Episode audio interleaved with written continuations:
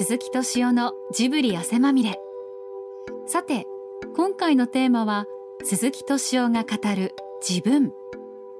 仕事や関わりのあった人々との話を通じて鈴木さんにとっての自分。真似をするとは何かなどが見えてきます。対話のお相手はイオンエンターテインメント株式会社プロモーション本部本部長小金沢武康さんです。まずはこんなお話から。あの今年っていうか今年度はもうおかげさまで入らない「君の名は一本」で300万人ぐらいうち入ってる。すごい。まあそうだよね。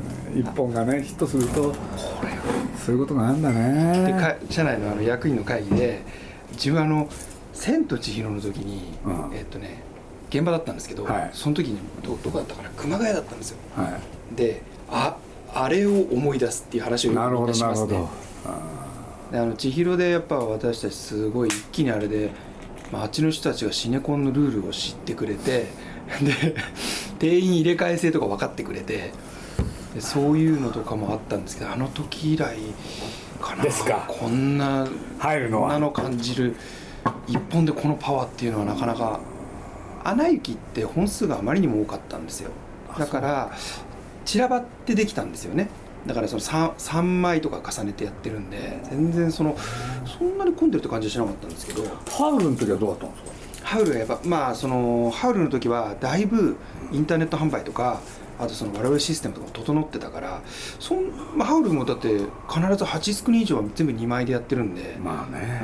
うん、うまく効率よくできてたんですよねで今1 枚看板でやってるから、まあ今回はね期待されてなかったし。だからシフトも薄いし、そんなに予測も立ってないから。要するに大宣伝によるものはもう通用しなくなったんですね。でも、鈴木さんの本ででだと、あのロジックは絶対当たってると思うんですよ。やっぱせ正攻法で変わやったんじゃないかな。まあい一部あのやっぱりねあの世界の片隅でがはい。ヒットでしょ、はい。そうするとちゃんとした映画はい。でみんなが注目してないうん。でヒットしてないっていうものを信頼感があるんですよね。ああそ そうですね。なんかそれに対してはね。傾向とそうでしょ。はい。だからあのねありますね。今の「君の名は」ってね見てるとねトランプに似てんですよ。要するにみんながね絶対にダメだと思ってたっていう で僕はトランプと全く同じ、で誰もトランプが大統領になると思ってなかったでしょ？思ってないですね。で僕ねこれ自慢話になっちゃうんだけれどトランプが絶対になるって言いまくってたんですよ。あそうそしたらみんなにバカにされてね。日本でそれを言うのってあの鈴木さんと木村太郎だけじゃないですかね。塚越っていう人にもねディズニーの塚越さんにも鈴木さんの言ってた通りになりましたねっていうから、ね、みんながこれって思ってるんじゃない方へみんな行く、っていうのが今なんかねキーワードでしょ、うん。だからまあ君の名はねそういうことで言うとやっぱりね、あの今の時代の気分捉えてるもん、僕はそれですよ。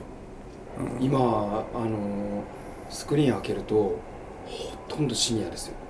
今最初は若い子からスタートしてって完全に今もう、まあ、紅白の後かなから一気に年配層に入ってきましたね。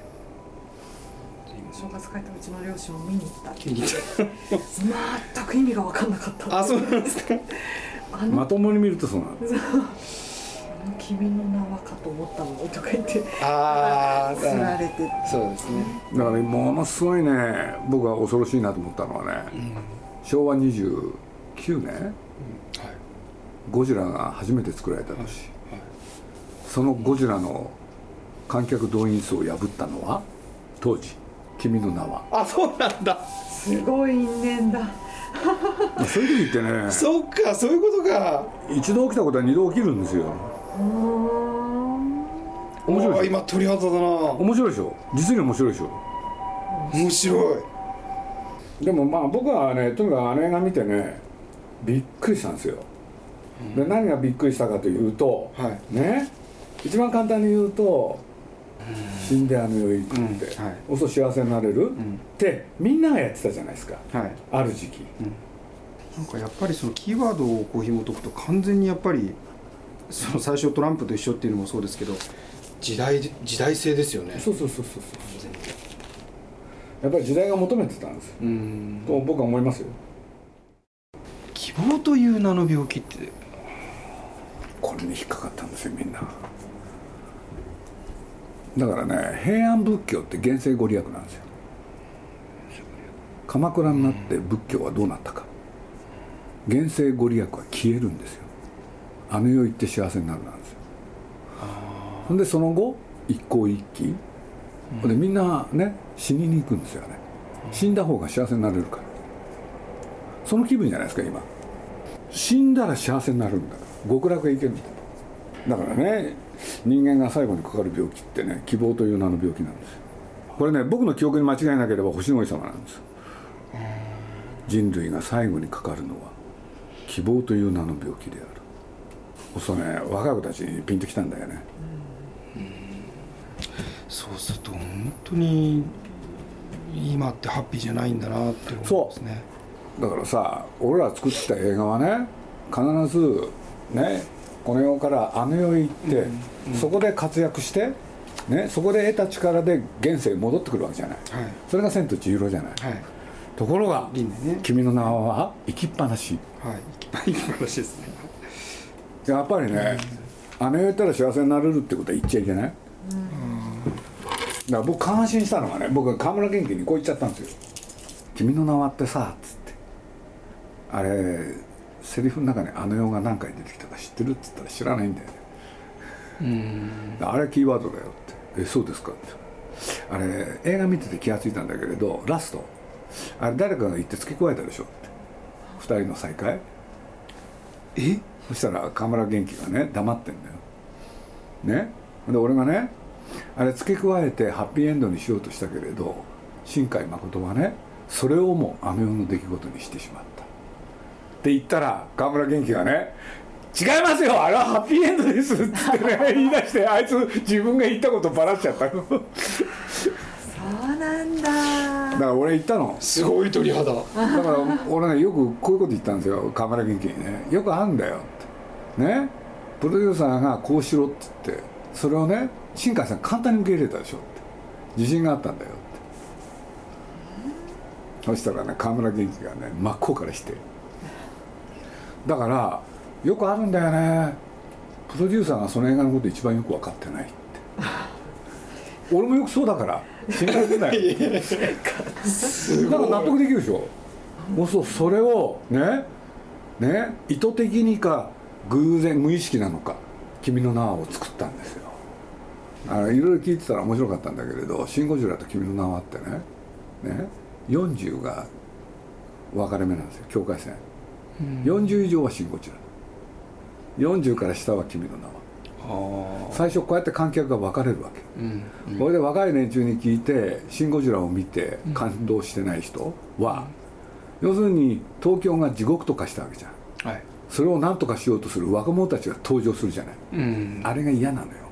若い人がですか？そう。在なの。それがいいと思うんじゃないんですか？それをいいと思うのは40以上がポイントなんですよ。なんなんででしょうね。だってやる気ないんだもん。いいじゃんもっと壊れればって。そういう気分なんだもん。だからね俺は宮崎駿にもこうやって説明したんですよ。そしたらね俺がね今の説明したでしょ。説明した瞬間にねなるほどよく分かった鈴木さんって。なんだよ俺がやろうと思ったことと同じじゃんってなんでかって言ったらねあの世を描いたね一番うまかったのは宮崎駿だったのよ、でそういうことで言うと「あの千と千尋」がいい例だけどね、やっぱりね、あの何？新海誠は宮崎駿のファン。うん。でおまけにさ絵がねもうほとんど「千と千尋」じゃない。だってやってるやつは同じなんだもん。安藤正史。俺商売柄ねそういうこと気になるんですよ以前鈴木さんおっしゃってましたよね。戦争が終わった時に要はとにかく勝つぞ勝つぞっていう映画が行ってでそれでみんな働きまくって疲れてきた時にその植木仁とかが回されてでそうやってどんどんどんどん年代を重ねていってその時代性をその時にちょっとささ先回りして映していった作品っていうのがやっぱり入ってる。そうです。だってみんなノイローゼになりそうだったんだもん。そういう時にさあれ見たらさ元気になれるじゃんなるほど。じゃあ自分の好きな映画とかもやっぱなんかそうそういう理由があるんですよね。だからね。自分がねどういう状態に置かれてるかってものすごい大きいじゃない。やっぱりね映画って端的に言えばね弱者のためか強者のためか。僕はねある時までずっとねあの加藤修一っていう、まあ、思想家がいてね、はい。でその人はこんなことを言っていたって言ってそれ文章書いちゃうわけですよ。そうねこんなことが書いてあったんですよ。え平安末期、日本にはね2つの考え方があった。文学において。一つはね物の哀れ。もう一つはリアリズム。当時京都の町はまあ災害がね地震だ洪水だって襲ってさ、もう荒れまくったわけ。ほんで京都の町がぐちゃぐちゃになったんですよ、はい。そうするとそれをねあのー自ら体験した人たちが書いた弔問歌っていうのがあって。超音かほんでこれはねリアリズムに満ちている。ところがうん。いわゆるね、えー京都のね宮殿ね、まあ偉い人たちはそういうとこ住んでたわけじゃない、それを風文として描いたあ聞いた人たちが、ね要するにこの世は虚しいというね、物の哀れという考えを作った、そうすると片やねリアリズムであり片やなんていうの？情緒的、そうするとこの2つがね日本の文学の定流を流れているということをね加藤修一さんがね書いてて私はそれを聞いて本当に勉強になったって言ってねそういう文章を書いたんですよ、でそれがね後になって本にまとめることになって。はい。これでね担当者がねその加藤さんがね「これどこで言ってるんですか?」ってことになって。でここに書いてあるよって言って。である本をねして指名したんですよ。そしたらその人が言ってきたんですよ。どこにも書いてないえーなね。誰誰が言ったんだっていうね。ほんで僕もね「ちょっとバカな!」っつってね もう一回ねそこの読んでみたんですよ。ないんだよね。どうなっちゃってるんですか？で俺が笑ったのはねいろんなその加藤修一の研究家がいるじゃん。その人の前で喋ったこともあるんだよ。あそその人たちがね「うん。まあ加藤さんそうですよね」とかなんか言ってみんなね言ってたの。あ知ったかも。全部いい加減だったんだよ言ってないのよそのこと。面白い。でもそうやって書いてきた文章で人を動かしてるわけですからね ずっと。宮さんっていう人にあの色紙の要望って多いでしょ？あ。書いてくれ書いてくれって、うん。で宮さんってなかなか書かないわけですよ。うん。であまりにも多いんでねもうしょうがないから僕宮さんの、まあ、昔のやつ引っ張り出してしょうがないからいろいろね贋作？トトロその他？いっぱいね色紙を書いてそれを皆さんに配るようにしたんですよ、うん。まあとある日宮崎駿が僕の書いたそれを全部見ることになってね。俺であるやつを見て感心してねこれくれないの豚なんだけれどね。そしたら皆さんねそれを色紙を持ってね車内中を駆け回ってこれ誰が書いたか分かるか それを見たのは偶然す見たっていうことですよね,、ね。鈴木さん書いたっていうことを知らずにまず見て誰だこれというふうになったわけですいや俺は僕が書いたことはもう皆さんすぐ分かったんですよ。だだけどあまりに出来がいい。おかしい。俺今やね色紙書かせたらトトロであろうが紅の豚であろうがねもう全部僕の方がねどうもうまいんですよ。わお。そうなっちゃったんですよ。これでじゃあその時僕にとって僕にとって僕とは何か。僕はその時にね何考えてるかっていうとねねいやというのはあまりにも色紙の要望多いでしょ、ほんでジブリって絵の会社でしょ、そしたらいろんなやつに書かせてみたの。例えばトトロ、誰も書けないんだよ。俺でしょうがなくてね僕自分で書き始めたんですよ。で皆さんの線の揺れらのねもうそういうの全部再現して要するに宮さんが書いたらこうだよねって。自己表現なんて関係ないんですよ俺。宮さんが書いたトトロのね贋作ができればいいのよ。しかも本物より上手な。もうそれ俺にとってはね俺はねある意味で大事じゃないんです鈴木さんにとって自己表現って何なんでしょそんなくだらないことだと思ってるの。自分っていうのをね自分っていうのを発見してから人は苦しむんじゃない。だって人間の歴史ってさ、まあ、18世紀とか19世紀にね自分っていうものを発見するわけよ。そこでね自己ね自己表現だとかさ自己実現って言葉が生まれるわけよ。ね？俺ね一方で実を言うと芸術って言葉もねその時に生まれてるわけ。わかる？そうするとね、それまでじゃあ何だったの？レオナルド・ダ・ヴィンチはミケランジェロは。芸術。職人なのよ。芸術家じゃないのよわかる？そうするとその人たちは要するに頼まれててやるわけそうすると家建てたりね絵描いたりね。一人の人間いろんなことやるわけよ。じゃあその時にさ自分っていうのは何だったの？そのね要望されたことを実現するんだよ。そうするとその時代に実を言うといいものをいっぱいできてる。だからね展覧会見てると面白いのよ。要するに自己実現だの自己表現だのそういうものになる手前の時代の絵がねいろんな人の感動を生んでんだよ。まあ職人って確かにそうですよね。要望されて家を建て頼まれ仕事だかそっちの方がいいっていうのがよくわからないですけど。らどうしてなんだろうね。じ自分にこだわるようになってからね人間はろくでもないもんばっか作り始める。何かが邪魔するんですかね。俺筆の世界でね一番好きなのはね臨書っていう言葉なんですよ要するに誰かの真似をする、これでその真似をすることによってその人の筆さばきその他を学ぶっていうねプロセスなの。で俺ってねその人の真似をねししてね絵描くの大好きなんですよ。絵も字も。最近いっぱい描いてるんですけどね。必要もあって。言いたいのはね誰かの真似をする。俺そういうことだと思ってるんですよ。なるほどね。俺ないもん自分だから俺俺ね自分ないって言われちゃうと。俺ね、まあ、今でこそね熱風に関してはね自分でテーマをね、あのこれやろうよって言ってんだけどねアニメージュの時、はい。俺自分からテーマって一回も出してないんですよ。編集長の時。当時スタッフが60人いたの、そうすると60人いて1人がね5個から10個ぐらいテーマを出すわけ。ネタを。その中から必ず選んだの。で自分では出しちゃいけないと思ってたの。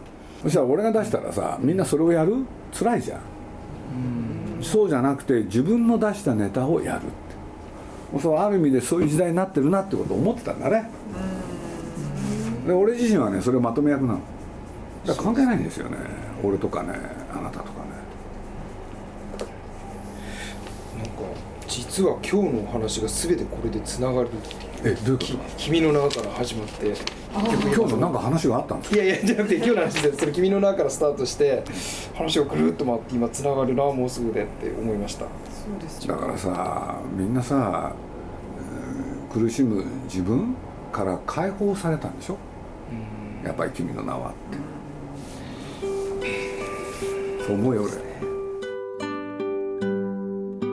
鈴木敏夫が語る自分いかがだったでしょうか？来週は年に一度恋と愛について考えるバレンタイン企画ジブリラブまみれをお送りします。お楽しみに。